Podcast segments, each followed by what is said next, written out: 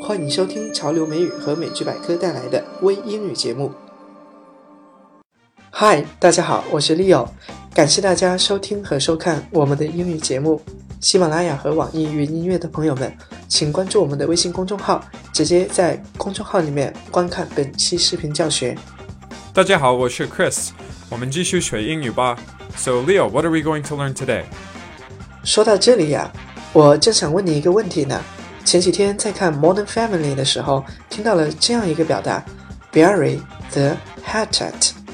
我一直不太明白，你能跟我讲一讲吗？Sure，这是一个非常有用的说法，我们在生活中经常用到。我们学习之前先看原文吧。I'll tell you what, you tell your dad. If he wants to bury the hatchet, dinner's on me. Oh, really? Absolutely. Oh. I just wish my dad was as reasonable as you.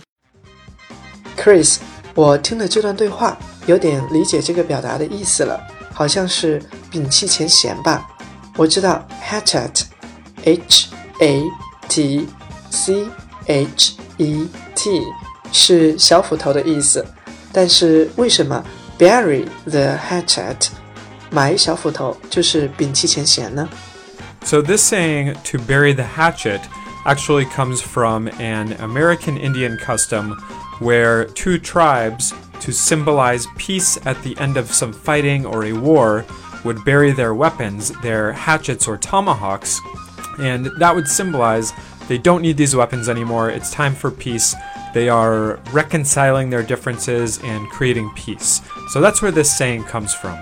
真有意思，我现在明白了。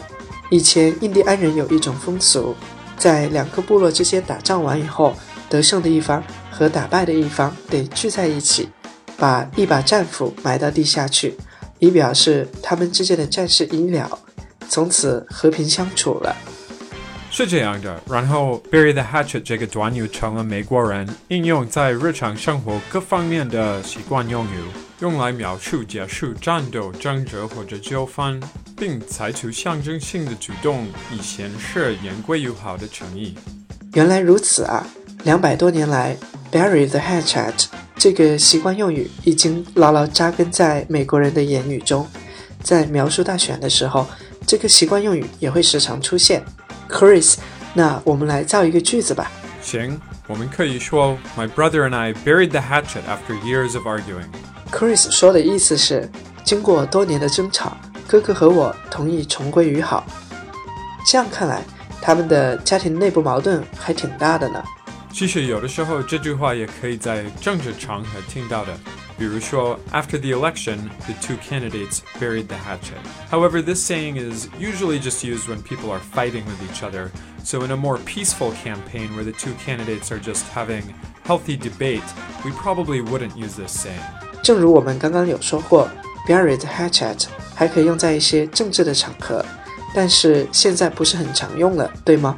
对，这个说法是一般两方有仇恨的感觉才能用。如果两方就是普通的辩论，我们应该不会用的。好的，这我就明白了。Chris，我还想了解一下，有没有一些表达和 bury the hatchet 意思是相近的呢？Yeah, there are quite a few similar sayings. 我们稍微来学一下吧。第一个，Let bygones be bygones。哦，我知道了，Let bygones be bygones 是既往不咎的意思吧？Yes. So let's talk a little bit about this word bygone.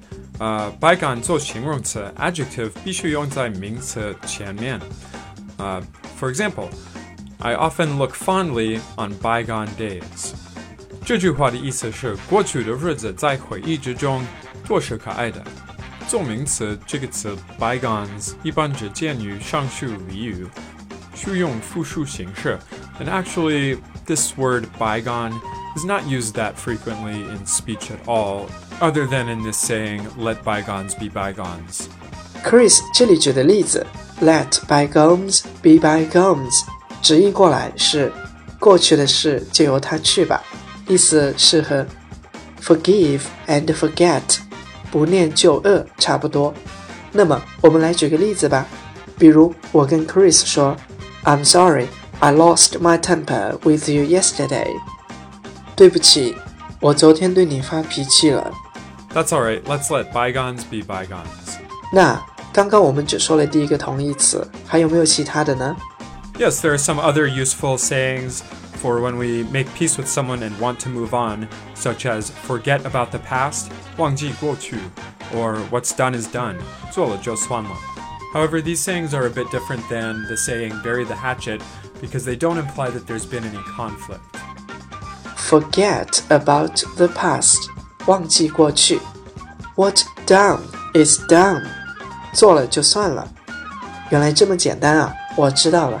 其实我觉得我们今天讲的也差不多了诶，要不让我们先来回顾一下 bury the hatchet 原文是怎么样子的吧。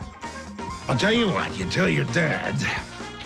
If he wants to bury the hatchet, dinner's on me. Oh, really? Absolutely. Oh. I just wish my dad was as reasonable as you. OK，bury、the hatchet 就讲到这里吧。不知道大家对上一期学的内容还有没有一点印象呢？没错，就是 Devil's Advocate。我们下面请 Chris 老师来挑选一些例句来讲解一下。 Okay, so the first example comes from 张毛在哪里 and the sentence is I just want to play the devil's advocate to support my sister's view. So that's a good example. Maybe everybody is disagreeing with your sister, and to play the devil's advocate, you contradict everybody else and you support your sister. So, great sentence, very good example. And let's look at another example.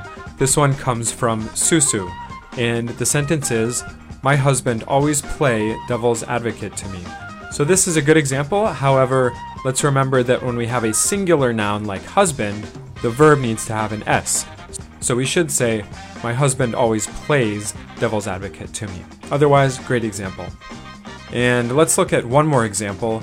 This one is from Ruby, and the sentence is Just to play devil's advocate, nurses get less respect than doctors, maybe because they learn medical science not as much as doctors. So, great example. However, there are a couple problems with the grammar.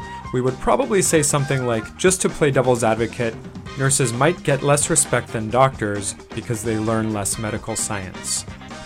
哦，大家都好棒哦！ 那么这一期我们的互动又会是什么呢？Chris 老师，你赶快来跟大家说一下吧。OK，我们今天的练习是，请问你还能想到哪一些短语和 bury the hatchet 的意思相近呢？请用你自己找的短语造句子，然后给我们发。你可以在微信中回复我们，在下一期节目中同样会展示一些优秀的作业。好了，大家赶快去找一找吧，到底有哪些近义词呢？